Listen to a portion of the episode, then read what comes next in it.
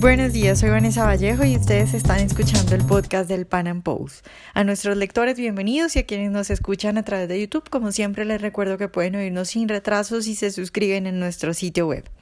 La semana pasada se realizó en Chile una marcha de grupos religiosos, tanto católicos como evangélicos, y la cosa terminó muy mal. Todo por cuenta de una pandilla de antifascistas, así se denominan ellos, a pesar de que son bastante parecidos a los fascistas. Bueno, pues se aparecieron en el recorrido de esta marcha y combates y piedras han atacado a los asistentes. Hay que recalcar que esto no era una marcha de estudiantes y de jóvenes que pueden defenderse fácilmente o salir corriendo. No, pues como ustedes saben, estas marchas contra el aborto y contra la ideología de género normalmente son marchas de gente mayor y señoras con sus hijos entonces, pues eh, el ataque de estos grupos antifa es mucho más perturbador que si hubieran atacado una marcha de jóvenes. Hoy hablamos al respecto de esto que ocurrió la semana pasada en Chile, pero también nuestro invitado nos cuenta sobre el surgimiento y la fuerza que están tomando estos grupos, estas pandillas que hacen terrorismo, porque lo del fin de semana pasado no es un caso aislado. Nuestro invitado es Sebastián Espíndola, investigador de la Fundación Ciudadano Austral en Chile. Sebastián, buenos días y muchas gracias por estar con nosotros. Buenos días, Vanessa. Muchas gracias por tenerme.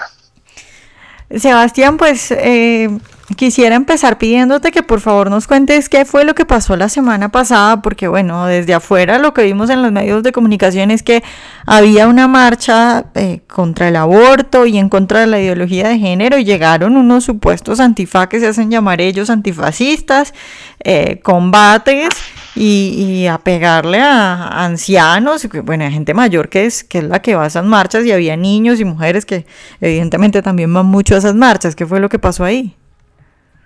Bueno, la marcha, el motivo original era que eh, era convocada por un grupo de iglesias evangélicas y se llamaba Marcha por Jesús. Es una marcha que se hace todos los años, donde celebran eh, el, hecho de, existir como iglesias evangélicas en Chile, pero también incluyen ciertos eh, llamados eh, a disconformidad contra algún tipo de ideología, como la ideología de género o, algún tema público que se esté desarrollando contrario a las enseñanzas del Evangelio. Entonces, en esa marcha que ocurrió este sábado pasado, eh, uno de los temas era el estar a favor de la vida, marchar a favor de la libre crianza de los hijos, o sea, estar en contra de la ideología de género directamente, y otro tipo de manifestaciones eh, para mostrar al público que todavía están eh, las iglesias organizadas y y celebran el día de que los representa, que, es a fines de, eh, de octubre. Por eso se hace en esa fecha. Es más, puedo mencionar que el año pasado asistí eh, a esa marcha, yo soy católico, pero me adherí por un tema de afinidad eh, cristiano. Y la verdad me, me, sorprendió mucho cuando supe de esta situación que había ocurrido. aproximadamente a las 3 o 4 de la tarde un grupo de... El, grupo más grande que iba pasando por la Alameda, porque ocuparon varios puntos de la ciudad para concentrarse al final eh, en el Palacio de la Moneda, en la Casa de Gobierno, para llegar a un, a un, a un escenario gigante donde estaban haciendo las celebraciones y tocando música rock cristiana. Eh, los grupos que se habían juntado para el lado de eh, oriente de aproximadamente en estación Baquedano, donde está el acceso al Cerro Santa Lucía, al Cerro San Cristóbal. Eh, se habían juntado allí para hacer una caravana eh, familiar con eh, padres, y, niños, jóvenes manifestándose. Y de repente a la altura de la Universidad Católica, donde está el, el Centro Cultural Gabriela Mistral, el GAM, aparecen grupos anarquistas eh, por el lado de detrás de, allí, que es eh, Barrio Las Tardes, que es muy conocido, de hecho, es un sector donde muchos turistas van a, a tomar un café, o una cerveza, o a comer. Es un barrio bastante bohemio y se juntaron ahí, se organizaron y salieron para eh, atacar a la gente directamente, atacarlos, eh, hacer causar enfrentamiento y, al final lograron con, palos y, bombas molotov eh, disgregar un poco la marcha y, golpearon aproximadamente a, a 15 personas hubo 15 personas heridas, entre jóvenes eh, y papás y mamás, y niños de hecho, eh, sin, sin asco de, enfrentarse a gente indefensa que estaba marchando libremente eh, por la libertad religiosa también y, la libertad de expresión entre medio. Lo que más llama la atención es que iba el grupo de José Antonio que era el candidato presidencial eh, que defiende ideas de sociedad libre, eh, eh, liberal conservadora y un poco libertaria. Y, estos grupos estaban esperando a ese grupo al parecer. Y entre medio iba un grupo un poco más corporativista llamado Movimiento Social Patriota, que también estaba entre medio, que aprovecha estas instancias, como que no tiene mucha afinidad en realidad con el cristianismo, pero sí eh, aprovecha el tema de la ideología de género y no, no tiene mucho más dogma, en, verdad es más práctico lo que hacen ellos, es como ir al choque y hacer un poco más de, revuelta eh, a nivel político. Son un grupo minoritario que estaba allí presente y cuando estos grupos de anarquistas que se hacen llaman antifascistas aparecen, los atacan también. Entonces se generó este ambiente hostil que la prensa eh, incluso eh, denominó como enfrentamientos y la gente que estaba allí no, iba con un ánimo de enfrentarse en realidad. La, la, gente cristiana que estaba marchando por la Alameda. Eh, en general fue eso, es el hecho de cómo se organizan estos grupos que se hacen llamar antifascistas, al final eh, ocupan las mismas estrategias del fascismo para atacar a la gente. Es increíble. Pero está normalizándose cada día más en, en Chile este, este tipo de eh, agresiones y protestas violentas contra otras personas que solamente manifiestan algún tipo de descontento contra el colectivismo que está dándose en Chile cada vez más, mm. eh, a nivel de políticas públicas, como también en la academia o en los movimientos mal llamados movimientos sociales. Claro. Sí, Sebastián, precisamente eso te iba a preguntar, ¿qué tan fuertes son estos grupos antifascistas o digamos grupos de izquierda, de izquierda fuerte y agresiva en, por ejemplo, en los colegios, porque bueno, Chile se ha caracterizado, es raro, porque Chile desde afuera, evidentemente, pues es el, el, país más desarrollado de la región y desde afuera lo vemos como, como, pues sí, el país más liberal de la región, pero al mismo tiempo, por ejemplo, las marchas de estudiantes son famosas también en Chile, también el movimiento feminista en Chile es de los más fuertes de la región, entonces e, estos movimientos ya agresivos, digamos, más agresivos, y que pasan a este tipo de hechos tan, tan, bueno, tan descabellados, que tan fuertes son en este momento. La verdad es que no es que sean muchos, son minoritarios, pero tienen fuerza por, por la cantidad de coacción que ejercen sobre la sociedad. Y por el otro lado, la gente que sufre estos ataques nunca se imaginaría que, podrían suceder. Eh, el factor sorpresa ahí es un, tema importante que eh, les da el, la impresión y, la, imagen de ser grupos mayoritarios que están presentes en todos lados, pero en verdad son organizaciones muy pequeñas que ocupan una gran cantidad de violencia y, ni siquiera ocupan armas eh, de, contundentes, no, no llevan pistolas, llevan solamente eh, cosas que uno puede tener en su casa y atacan a la gente. La presencia que tienen, como lo, que me preguntabas ahora, eh, la presencia que ellos tienen en, instituciones educativas son bastante eh, altas, en, liceos, en universidades, en estos grupos de movimientos sociales que se organizan por temáticas más bien eh, de moda y populares que eh, se, adscriben al posmodernismo también se filtran por ahí, entonces ocupan un, algún escenario de, manifestación y atacan. ¿Me entiendes? Sí. Atacan a, la sociedad, ya sea eh, a gente de, a pie o, a la misma prensa, cuando los ven aparecer.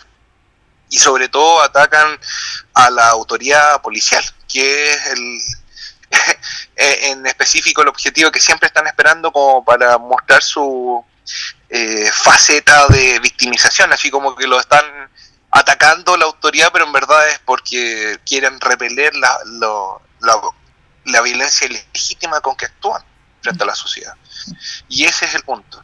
Eh, están más o menos organizados y cada vez van creciendo un poco más en instituciones tan inofensivas como en liceos o universidades, diría yo. Creo que esos son los lugares donde más acopian estos grupos que están en contra del sistema como lo conocemos, contra la sociedad libre y responsable, contra las instituciones que defienden la libertad y la propiedad.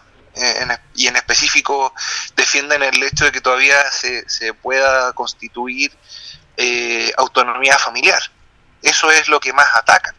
Y bueno, eh, en, en, el caso particular del otro día, el marchar contra Jesús es atacar a la autoridad máxima que es Dios y eso es lo que siempre van a estar en contra. De hecho, cuando tú caminas por Santiago, tú puedes ver iglesias que afuera tienen rayados gigantes que dicen la que ilumina es la que arde, en referencia a incendiar iglesias y atacar a, cualquier tipo de sacerdote o, religiosa que puedan ver en la calle. O bien eh, en iglesias protestantes también se ven este tipo de actos. Incluso en enero pasado, cuando nos visitó su santidad el Papa Francisco, hubo una serie de atentados anarquistas donde pusieron eh, bombas afuera de sucursales de bancos, afuera de templos eh, católicos, donde hicieron explosar incluso eh, una bomba incendiaria que quemó las puertas de una iglesia cercana a la ruta donde iba a pasar su santidad en la visita. Sebastián, y estos, a ver, esta gente es hasta afiliada a algún partido político? ¿Tú crees que tengan alguna militancia en algún partido político? ¿Son como guerrillas urbanas independientes? Eh, es la guerra de guerrillas. Ellos no se adscriben a partidos políticos. Ellos son el anarquismo propio. No, no tienen. Es horizontal. No hay acá una agrupación de partidos anarquistas. No va a darse eso de hecho ya es demasiado burgués para ellos el hecho de tener un partido comunista libertario o cualquier estilo que rememore algo así como la guerra civil española, algún tipo de anarquismo eh, o, grupos eh, que, que se, hagan llamar anarquistas y se eh, aterricen a una a un plano político partidista o de representación en el Congreso. Ellos directamente quieren la abolición de la autoridad, de cualquier forma. Y automáticamente te la respuesta de que no, no hay un, eh, en lo formal ni en lo material vas a encontrar alguna agrupación así. Ahora sí se adscriben a temáticas como el, anarcofeminismo, el anarcoveganismo, todo esa eh, esa mezcla entre la abolición de la autoridad, pero con temáticas posmodernas. Es, bien interesante lo que se está viviendo acá. Ah, pero son socialistas, ¿no? Evidentemente son socialistas. Evidentemente colectivistas, no, no se van a llamar socialistas en, lo nominal, pero sí se van a identificar con el anarquismo de Bakunin, de Proudhon, eh, de, ese estilo clásico, pero con eh, claro, aterrizado a, sus héroes y mártires eh, según la, temática local, según eh, alguna persona que haya muerto en algún enfrentamiento. Aquí en Chile tenemos varios conocidos, por ejemplo el Panqui Mauri, que rememoran todos los 22 de mayo, que era un joven anarquista que iba a poner una bomba fuera de un eh, recinto de gendarmería, la escuela de policías que estaba a cargo de las cárceles, iba y le explotó la bomba en la espalda el año 2009. Entonces, eh, a él lo conmemoran como un santo cada año y lo vas a ver en todos los rayados, como Panqui Mauri presente y cosas así. Entonces, este tipo de gente eh, se organiza en ese estilo. busca no una formalidad de las cosas, sino que directamente eh, romper el sistema. Y, bueno, esa es la forma como, como van dispersándose por, por, por la sociedad. Sebastián, pero, o sea, primero me estás diciendo que esto no es nuevo, ¿no? Porque me estás... No, no es nuevo, pero no, no era tan popular. Ya. Y, o sea, están un poco para dar, para explicarle a, bueno, a quienes no vivimos allá, es, o sea, es, es, por ejemplo peligroso para un sacerdote andar por una calle de Chile, puede que lo ataquen estos grupos, o sea, son grupos que están haciendo rondas para atacar gente, o son actos eventuales eh, y, más bien no atacar personas, sino como esto de las bombas que me dices. Yo diría para, para fechas eh, conmemorativas, como el 11 de septiembre, que todos conocen qué pasó en Chile, o sea, en el mundo, qué pasó en Chile el 11 de septiembre, o alguna fecha en particular, eh, eh, ellos atacan y se organizan y hacen manifestaciones, pero también te puede tocar la mala suerte que un día haya una pequeña concentración y, y se den, eh, aparezcan y ataquen alguna sucursal bancaria, o bien una cosa tan informal como la visita del próximo presidente de Brasil, que va a venir a Chile, que mm. le anunció públicamente que el primer país del el mundo que va a visitar va a ser Chile. Eh, ellos se están organizando para directa, derechamente hacer una ofensiva contra él. Mm. Entonces, eh, no, es que haya, o sea, hay, hay fechas donde ellos generalmente atacan, pero también hay situaciones donde simplemente van y hacen una, una de sus performances eh, violentas que ya la gente cree que o sea, perdón, los medios lo ven con poca... No, no ocupan el, el, lenguaje que debieran, decir que son ataques terroristas. Claro. Y en cualquier parte del mundo que te ataquen de esa forma, son atentados terroristas.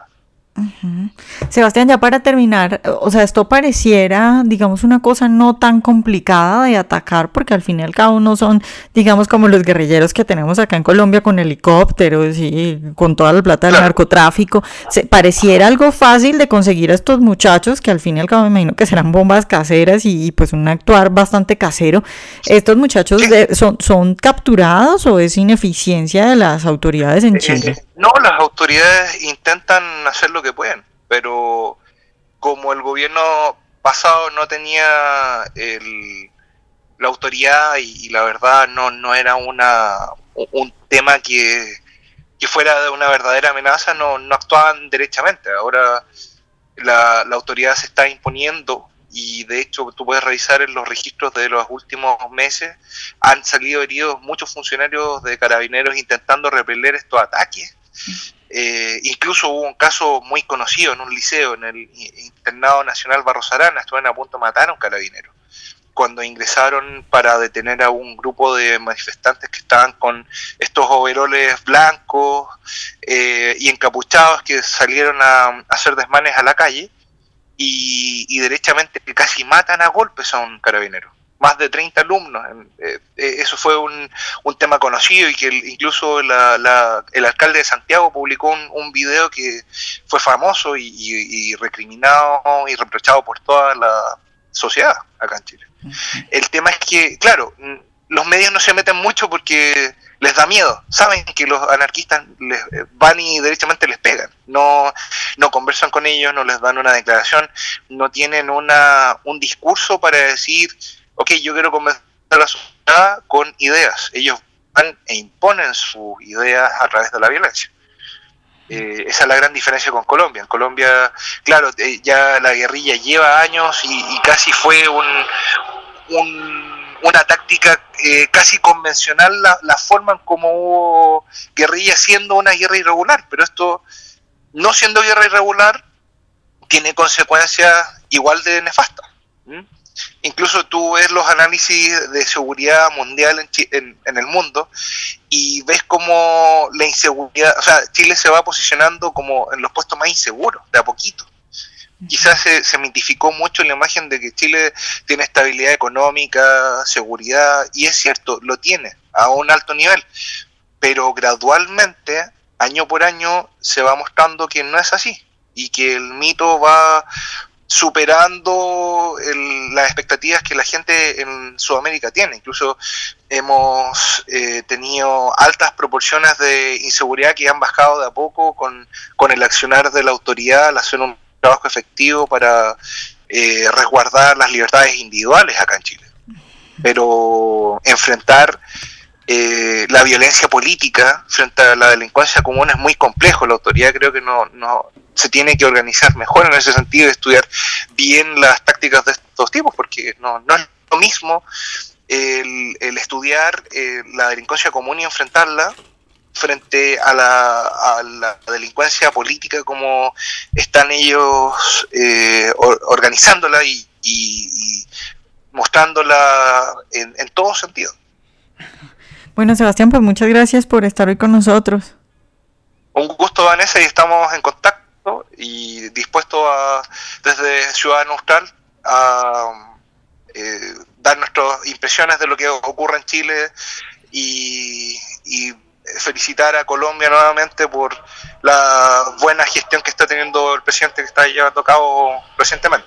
Ojalá hayan disfrutado nuestra entrevista de hoy. Recuerden seguirnos en nuestro canal de YouTube y en nuestras redes sociales y nos vemos en un próximo Panam Podcast.